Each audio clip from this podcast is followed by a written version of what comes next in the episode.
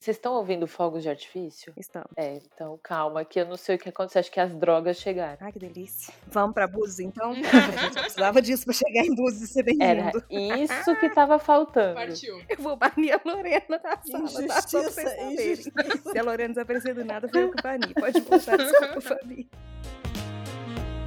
O que que chama a Cristiano do lato amor? É vivo? Acho que é uma coisa um pouco italiana que acontece, né? Eu tenho essa, se diz no Brasil, essa pegada italiana, né? Torrone, né? Nunca se enganam no seu nome. Ah, o Tony Ramos me chama de Portelone, to- Toblerone. Toblerone é bom ter essa coisa de chocolate. Sejam bem-vindos, bebês, a mais um episódio do nosso podcast A La Torlone. Eu sou a Fabiana e junto comigo hoje estão a Lala e a Lívia. Bem-vindas, meninas. Oi, Fabi. Oi, Lívia. Oi, meninas. Oi, Leblon. E nós estamos aqui porque tivemos a maravilhosa missão de falar sobre este casal que é a química e a maior quantidade de beijos não técnicos da televisão brasileira. Hum, que delícia. Ai, que loucura. Mas antes da gente falar de Selena, eu queria falar um pouquinho sobre Mulheres Apaixonadas, porque foi um super sucesso do Viva.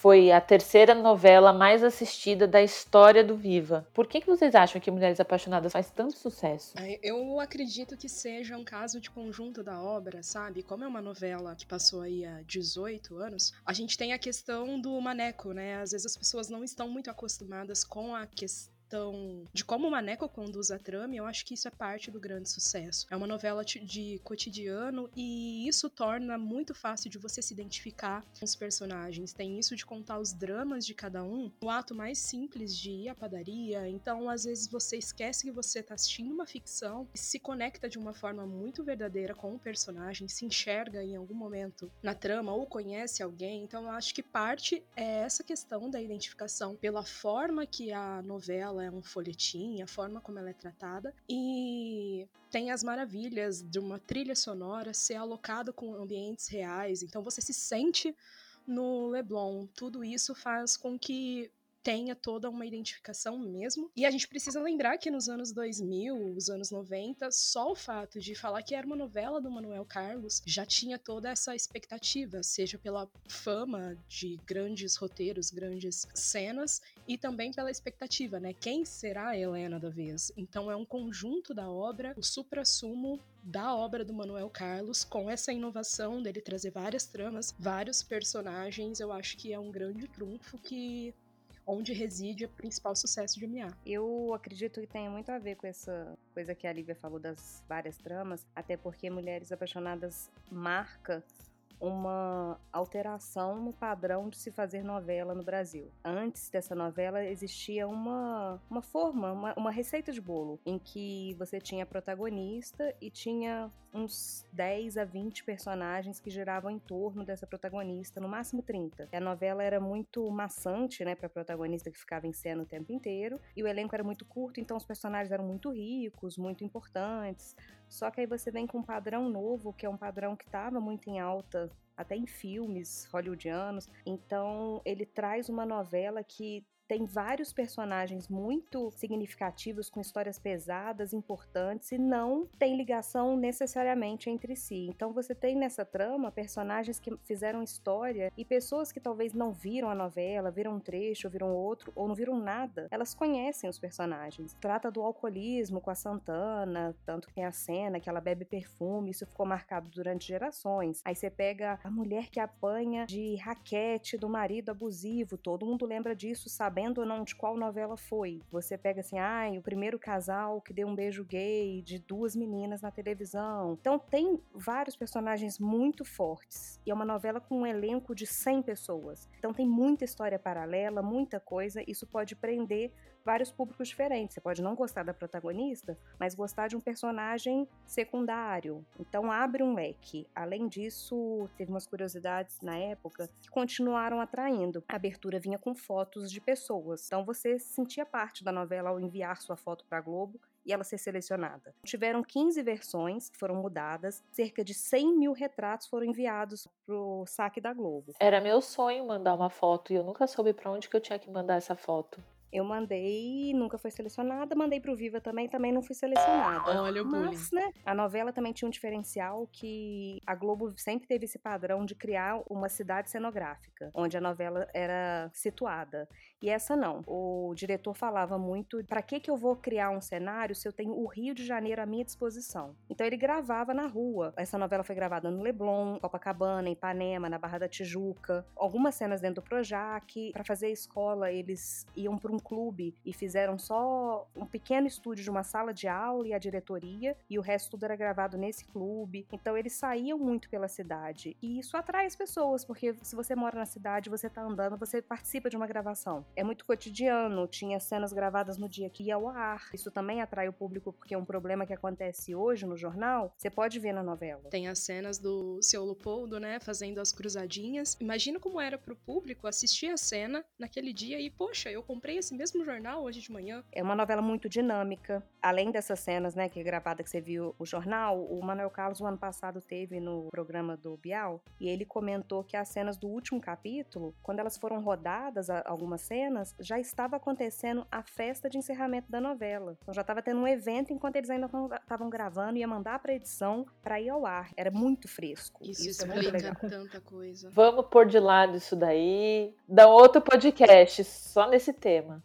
além desses personagens, né, eu nem mencionei a Heloísa, que eram personagens que ficaram marcados na história, Mulheres Apaixonadas, ela teve uma cena que foi muito marcante. Ela foi marcante antes de acontecer, porque se esperava essa cena. Quando ela foi gravada, já rolou um assunto, assim, em revistas. Quando ela aconteceu, foi muito marcante por vários pontos, que é a cena do tiroteio, que foi uma das mais trabalhosas, que é uma sequência com o Tony Ramos e a Vanessa Gerbelli. Eles foram baleados numa rua no Leblon. O prefeito da época era o César Maia, e ele não queria autorizar a gravação do tiroteio na rua, mas ele acabou cedendo. Então, para a gravação, tinha 400 profissionais envolvidos, mas 120 carros, tinha cinco câmeras e uma dessas câmeras ela era panorâmica. Além disso, teve mais de 500 tiros de festim. A gravação da cena ela durou cerca de 10 horas. A equipe teve que regravar a cena inteira, porque na hora que a Fernanda ela foi baleada, tinha muita gente assistindo em volta, né? Parou o Leblon, parou uma rua para gravação e as pessoas que estavam passando na rua ficavam lá para assistir, nos prédios, na janela. Na hora que ela levou o tiro, teve um flash de uma câmera. Então, quando o Ricardo Watson foi assistir, ele viu esse flash, ele achou melhor regravar a cena inteira. Como é externa, a luz do sol interfere na gravação. Então, assim, o momento que o sol vai mudar completamente a fotografia. Então, ele refez a cena inteira.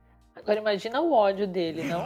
Quando ele vê esse flash. Sim. As fotos dessa cena são muito bacanas, né? Porque você vê uma multidão, era quase uma coisa de teatro, vendo a, a história acontecer ali. Gerou dois dias de gravação parando na rua. E assim, eu lembro muito dessa cena no ar, eu tinha 14 anos, e eu lembro do impacto que eu senti ao assistir essa cena, que era uma cena que parecia filme de ação mesmo, uma cena muito bem feita, uma sequência muito bem gravada, ao som de Link Park. Isso para mim já quebrava muitos paradigmas da televisão brasileira, que era uma música que você não esperava ver numa novela do Leblon, que toca uma bossa nova, sabe? Sim. Toca Frank Sinatra, aí você vem Link Park tocando Faint. Para mim isso foi muito marcante. E que dá toda uma questão de uma agressividade maior a cena, né? Sim. Porque é uma cena muito forte. Você nunca esperaria ver numa novela do Leblon Sim. um tiroteio no Leblon.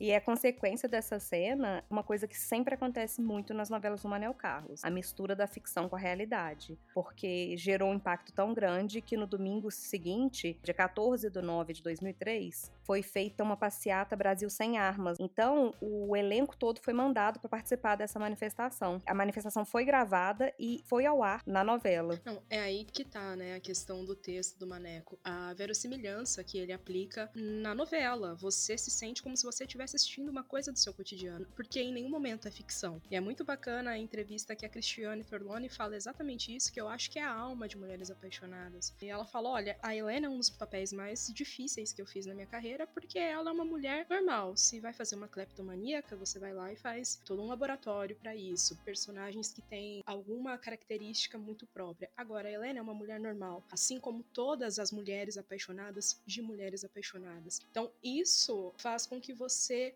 se conecte com a trama, porque parece a história da sua vida ou a história da sua vizinha. É uma realidade muito grande.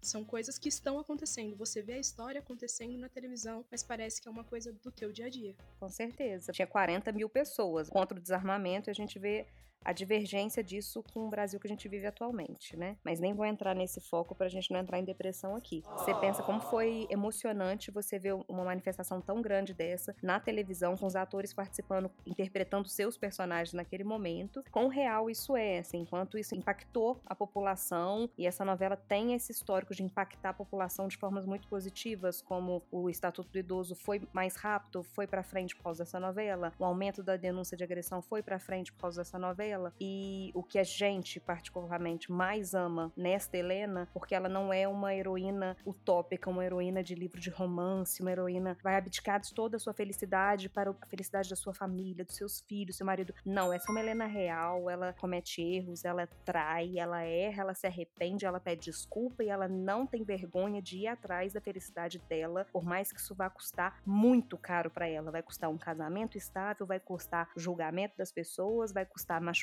pessoas que ela ama e vai custar se humilhar para ir atrás do verdadeiro amor. Então essa Helena ela é humana, ela é a gente, a gente se identifica, a gente comete erro, a gente acerta, a gente corre atrás. Então acho que isso prendeu na gente, falo por mim, mas eu acredito que em vocês também, toda essa fixação com ela e com o casal em si, né? Ela é a anti-heroína, né? Ela é a heroína possível, é o eu quero ser feliz para mim. É muito difícil a coragem dela de ser ela numa sociedade que estamos falando de uma high society aí e ela escancarar, quero me livrar dessa felicidade de fachada e ser feliz para ela. É, ela chega a ser até um tiquinho egoísta, né? Que acho que isso é uma coisa também que a gente não tá acostumado a ver, né, nas heroínas. Um né? tiquinho, bem tiquinho, né? Porque ela é o verdadeiro muro das lamentações. Ela só ajuda os outros e esquece a própria felicidade.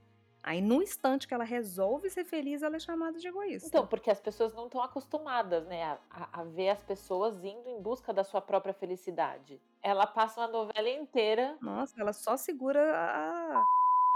só resolvendo problemas. Exatamente. Tô preparado pra colocar meu pi tomando no cu e dando risada. E aí, então, falando disso mesmo, voltando pro nosso super casal maravilha. Maravilhoso. A Lala já começou, já deu uma pincelada, né? A Helena começa a novela muito de saco cheio do casamento dela com o Theo e redescobrindo o César, seu grande amor do passado, e que por coincidência é pai de uma das alunas dela. A primeira grande cena desse casal é o reencontro deles. Vocês acham que essa cena fez jus? e as pessoas entenderem qual era a relação deles no passado, o quão tinha ficado marcado é, o término para eles. O que, que vocês acharam dessa cena? Eu achei que ainda bem que ele tinha um startup e não um iPhone, porque ele ia perder o celular dele naquela cena. 700 reais pra trocar uma tela. Já ia começar ali o prejuízo. Não, mas é- dá pra ver nitidamente que, a princípio, ele tá revoltado de ter encontrado com ela, assim, nem revoltado, mas aquele medo, aquela insegurança, ele não tava preparado, foi um choque. Só que, por mais que ele relute, naquele instante ele já solta. Parece que eu senti sua presença, sabia que você tava por perto. Então, assim, tem uma conexão de alma ali. Não é um romance, eles não tiveram um caso, não é um ex-namoradinho. Não, eles têm uma história que não tem ponto final, porque não acaba, não. A história deles é de dessa e outras vidas, e já vou entrar na viagem, mentira. Crossover vem aí. Mentira, outro casal. Mas assim, não tem como negar, porque se eles sentem a presença um do outro, eles ficam impactados e aquilo reflete, a partir dali a vida deles muda. O modo de se comportar, o modo de falar, as insônias, as horas passando encarando fotografias. Eu acredito que a questão aí, né, se dá pra entender a relação deles a partir dessa cena, eu acho que essa cena não se basta.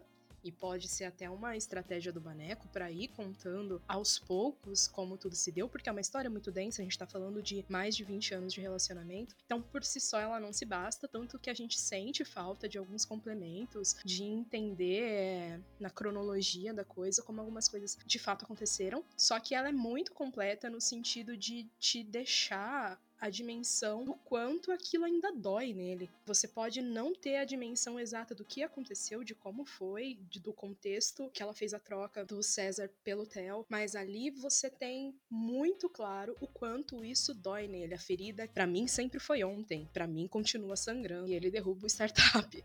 É, então, é uma coisa que eu acho que deixa muito claro quanto ainda dói. Mas a gente precisa aí de algumas coisas para entender a relação por, por inteira e que vem em alguns capítulos, algumas falhas ficam, mas a gente entende um pouco mais. Acho que sobretudo por ter tido alguns capítulos antes, a cena com a Santana, que ela já começa a contar, né? A gente vê o lado dela, ela conta como aconteceu, por que que aconteceu, as angústias que ela tinha quando ela fez a troca de um pelo outro. E nessa cena a gente vê o lado do César, que é muito mais ele falando do que a Helena. E aí, logo depois disso, a gente começa a ver várias cenas dele, várias interações, até o determinado momento que a Helena realmente toma a decisão de lutar pelo amor dela e realmente vai atrás dele. Durante todo esse processo, a gente viu na internet muitas reações, né, sobre quando a Helena ia atrás dele. Vocês acham que a reação do César a essas investidas da Helena eram reações de indiferença ou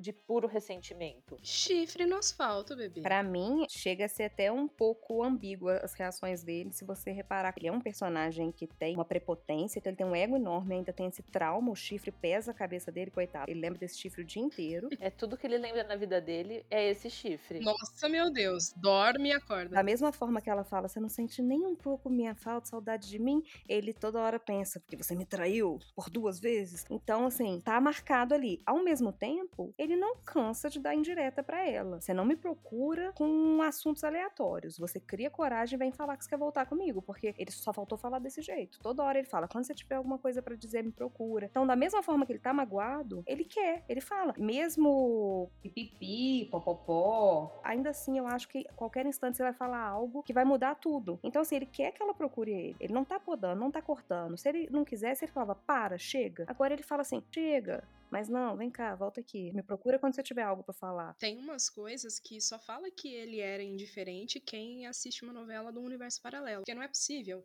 É, eu acho que de fato ele é indiferente, mas é uma indiferença maquiada, uma pose que ele tenta manter e que vai caindo ao passo que você vai notando algumas cenas. É, tem a famosa cena que se encontra aí os dois casais para jantar, né? Helena com Theo, chega a Luciana e César. Eles não têm absolutamente nada. Ele tá tratando tratando ela terrivelmente mal a novela inteira, e ele fica incomodadíssimo de ver a mulher que ele tá tratando mal jantando com o ex-marido. Então, peraí, que indiferença é essa? Ele fica com ciúmes, a cara dele é de quem tá super incomodado. E aí, uma coisa interessante que a Lala falou: se ele não quisesse, ele poderia falar, chega, tudo bem, rolou o clima lá no consultório, o primeiro beijo deles. Se ele de fato não quisesse, a última coisa que ele faria na vida dele era ligar para ela na mesma noite. Vem aqui, eu te espero, com uma desculpinha do negócio da Heloísa, vem aqui falar com o psiquiatra. Se ele fosse completamente indiferente, a última coisa que ele faria era ligar para ela, fornecer uma carona, mesmo sabendo que ela tava de carro, que ele sabia, ele sabia que ela tava mentindo para estar com ele. Então, assim, ele tenta forçar uma indiferença para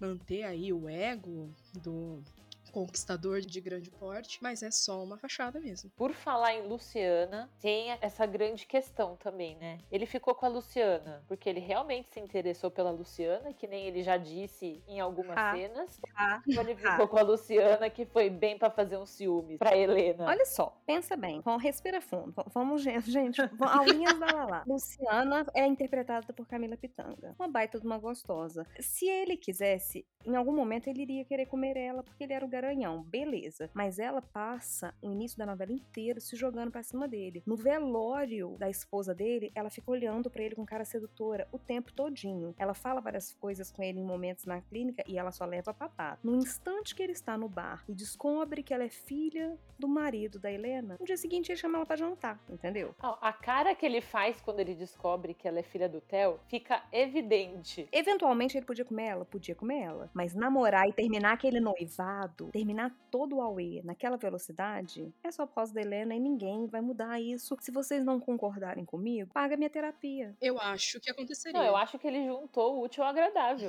Uma mulher maravilhosa para fazer ciúmes. E ainda por cima ia causar o maior efeito na mulher da vida dele. Pra que, que ele precisava de mais? Sim, com toda certeza. Eu acho que o padrão do César é cantar meninas novinhas absolutamente encantadas por ele. E aí a Luciana é uma personagem aí que tá na escala dos 25, 30 anos, que é profunda admiradora do trabalho dele. Então, e que, como a Lala bem ponderou, passa o início da novela inteira falando: ah, eu estava mesmo olhando pro viúvo. Peraí, amiga, no velório da esposa. Então, assim, ela se sente atraída por ele. E eu acho mesmo que em algum momento que convergeria aí no encontro dos dois na clínica, fosse para uma cirurgia, rolaria uma atração, porque, né, o homem é do game. Mas ele esnoba ela o tempo inteiro e a chavinha muda, gente. É impressionante na cena do Nick Bar. Ele tá sentado com o Onofre e o Alfredo. Hora que descobre que o Theo é quem é pra Helena. E aí ele conecta quem é a Luciana, ele muda naquele mesmo dia. A Lala falou, ele chama ela para jantar um, dois dias depois. Mas ali naquela cena mesmo do Nick Bar, ele que passou esnobando na cena em que ela faz um curativo nele, ele trata ela super mal. Ali no Nick Bar ele já muda e já faz mil elogios a ela na frente do Theo e da Pérola. Então muda muito a chavinha. É a forma mais eficaz que ele achou para dar o troco na Helena, né? Esfregar que ele tá numa relação com alguém e esse alguém ser quem é para ela, a enteada dela. Uma coisa que a gente falou várias vezes, né, ao longo dessa conversa é sobre a questão do César ser mulherengo. Em alguns momentos é colocado na novela que ele é mulherengo pelo que a Helena fez com ele. Vocês acham que é isso mesmo? Vocês acham que o César é mulherengo porque ele ficou muito machucado por causa da Helena? Ou é mulherengo porque nasceu mulherengo e é mulherengo? Sem tempo para defender homem, irmão. Próximo. não, é, eu acho que não dá para justificar, assim, uma parte até meio machista da personalidade dele por conta da falha de uma mulher. Ele é mulherengo, porque ele é mulherengo, e isso não é só achismo. A Helena fala isso, né? A gente tem a cena indelével de Petrópolis que ela fala: traiu sim, você traiu todas as mulheres que passaram na sua vida porque você tem a alma infiel, você traiu inclusive a mim. Então, assim, ok, eu acho que esse lado mulherengo dele pode ter ficado um pouco acentuado, mas independente da Helena, pela, pela questão dele ter sido corno, ele precisar ter uma massagem aí do ego, recuperar essa coisa que ele ficou de meu Deus, eu sou o gostoso da Gávea e levei um chifre e fui abandonado pela única pessoa que eu amei na vida. Então deve ter aí o fato dele precisar sempre ter o ego massageado e recuperar a autoestima dele de garanhão. Mas ele sempre foi mulherengo, né, gente? E por falar nisso, vocês acham que a Helena teria terminado o casamento se o César não tivesse aparecido? Não. Sim! Eu acho que sim, Lala. Eu acho que demoraria mais tempo. Eu não acho em nenhum momento que ela largou do hotel por conta do César, mas é inegável que a aparição do César é, gerou um estímulo. E eu acho que não é nenhum estímulo tipo, meu Deus, eu vou ficar com o César. Mas eu encaro essa reaparição do César para ela como um resgate dela mesma. A impressão que passa é que com essa valsa, que era o relacionamento dela com o Theo, foi fazendo com que a Helena se amornasse e se desligasse de alguma forma, por comodismo que ela mesma permitiu, fosse distanciando ela daquela jovem fogosa e afrontosa e que faz e acontece que ela foi. Então, a volta do César, e ela fala isso numa cena com a Hilda, né? É o resgate dela com ela. Acho que isso foi um estímulo que acelerou o processo, mas é, a gente não pode esquecer que, independente do, do César, teriam pautas que em algum momento ia colocar o casamento dela à prova. Em algum momento, a bomba da Fernanda, por exemplo, ia explodir. Em um casamento que já tá infeliz, então eu acredito que a separação aconteceria de qualquer forma, talvez não tão cedo, mas viria. Para vocês, qual é a cena que mais define esse casal? Eu quero saber o seguinte: é a cena que mais define o casal ou a cena que mais define meu chip? a cena que mais define meu chip? Chuveiro no hotel. Meu isso aqui, desculpa.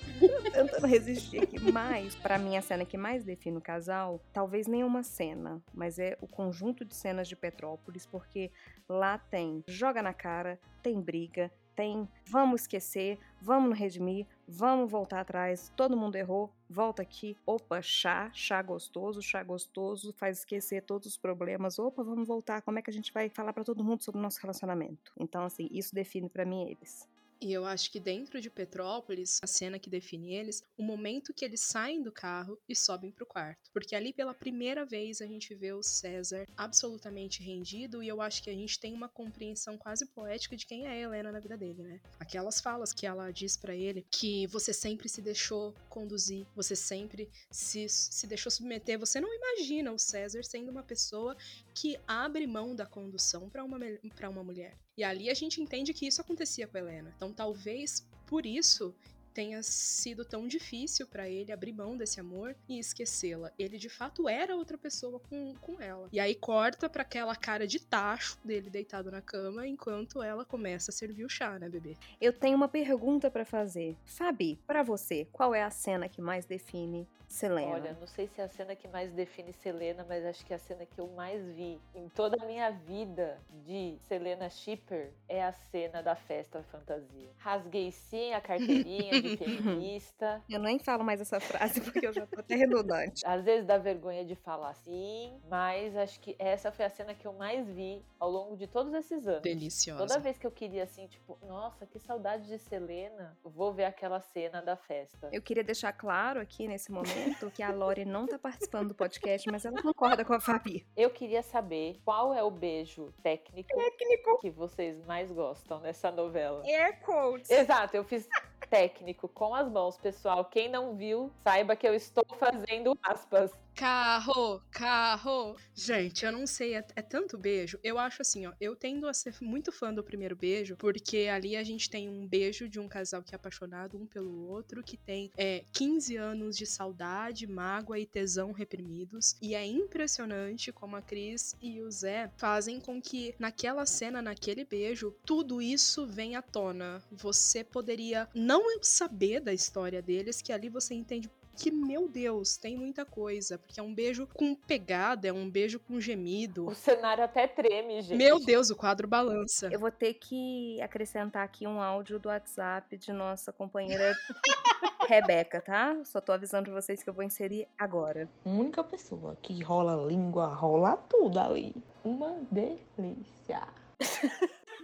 Ai, meu Deus. Eu tendo a, a amar o beijo técnico do carro. Ai, não sei. Ai, que dúvida eu ia falar, mas eu pensei eu, Mas eu prefiro o primeiro beijo por motivos mil. Eu consigo até ignorar o cabelo de boneca dela cortado torto, porque, nossa, porque que delícia. Ela indo embora, voltando, puxa ele pelo pescoço, beija pra caralho, interrompe, ainda lança um. Você pode não lembrar dos outros beijos, mas desse aqui você nunca vai esquecer. Beija mais, ela sai, ela vai embora e o palhaço fica o quê? Com a mãozinha na boca. Ai, essa mulher.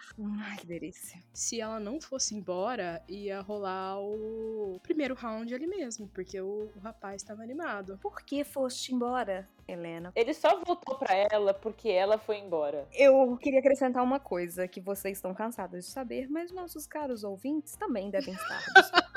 mas é o seguinte, eu assisti essa novela em 2003, acabei de fazer 14 anos, estreou a novela no dia seguinte, Manuel Carlos, meu amigo, me deu de presente. Eu assisti a novela inteira e quando a novela acabou, sofri por um processo de depressão, de falta de novela, e parece brincadeira, mas não é não. Fiz análise, superei, recuperei. Só que naquela época não tinha novela no YouTube, não tinha novela não sei lá onde, onde as pessoas têm acesso hoje em dia. Então, eu vivi algum período apenas com o que eu tinha gravado em VHS, que é O Primeiro Beijo e Petrópolis, só. Vivi com isso, depois eu vivi sem nada, parei de assistir novela, e eu vivi sem Mulheres Apaixonadas 17 anos. Eu nunca revi nenhuma cena até começar a novela no vivo, que me trouxe de volta não só a novela como a Cristiane Torlone. Mas mesmo esses 17 anos sem ter visto nada, ainda ficava martelando na minha cabeça. Por mais que eu sofre sangue com essa felicidade, eu sei perder, e ficava martelando na minha cabeça, acha pouco tudo que eu tive que fazer para ter você assim dentro de mim. A criança de 14 anos, que não tinha nem beijado na boca, ficou aguardando a sensação de ter o Zé Maier dentro de mim. Não foi ele, foi outro, mas a sensação maravilhosa. Essa frase me marcou muito. Então, assim, talvez fosse uma cena. O que mais representa a Helena,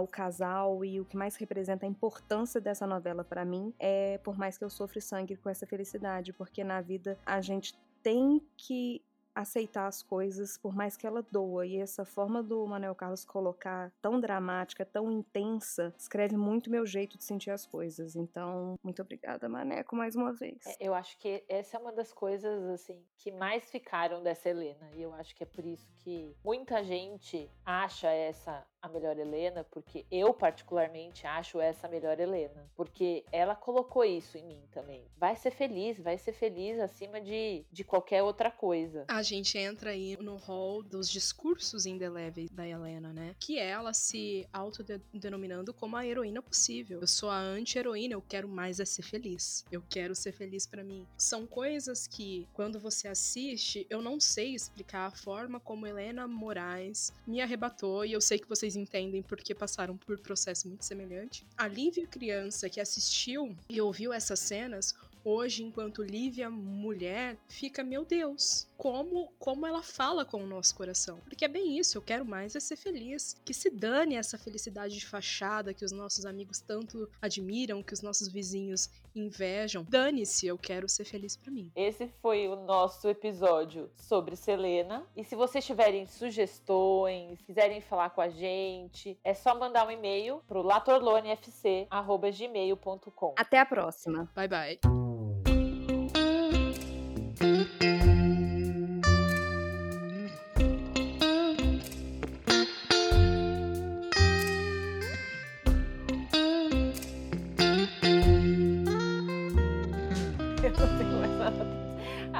Lorena ela tinha que ter participado. Cara, eu não tenho mais nada pra dizer porque eu só quero bloquear a Lorena. Gente, agora a gente tem a participação de uma ouvinte. É, ela ligou ao vivo, nosso programa é ao vivo. Fala com a gente, ouvinte. Quando eu tinha 10 anos de idade, eu era uma criança noveleira. Eu não perdia um capítulo de Mulheres Apaixonadas. Eis que um dia eu decidi escrever uma cartinha de amor para um garotinho que eu gostava da minha turma. E ele também tinha a mesma idade que eu, devia ter uns 10 anos. Sendo que no dia que eu escrevi foi o episódio que a Helena falou falou que foi pouco o que ela fez para ter o César dentro dela, né? E eu escrevi algo parecido na carta. E a bonita aqui não sabia nem o que era isso, porque eu tinha 10 anos de idade, mas eu achei bonito na novela e fiz a, a tal da cartinha. Enfim, mandei pro garoto e a professora pegou. Resumindo, a professora queria chamar minha mãe na escola, queria chamar o conselho tutelar e tudo mais. A sorte é que a outra professora foi compreensiva e veio conversar comigo, perguntando o que tinha acontecido, de onde eu tinha tirado aquilo. Selena quase fez o conselho tutelar vir atrás de mim.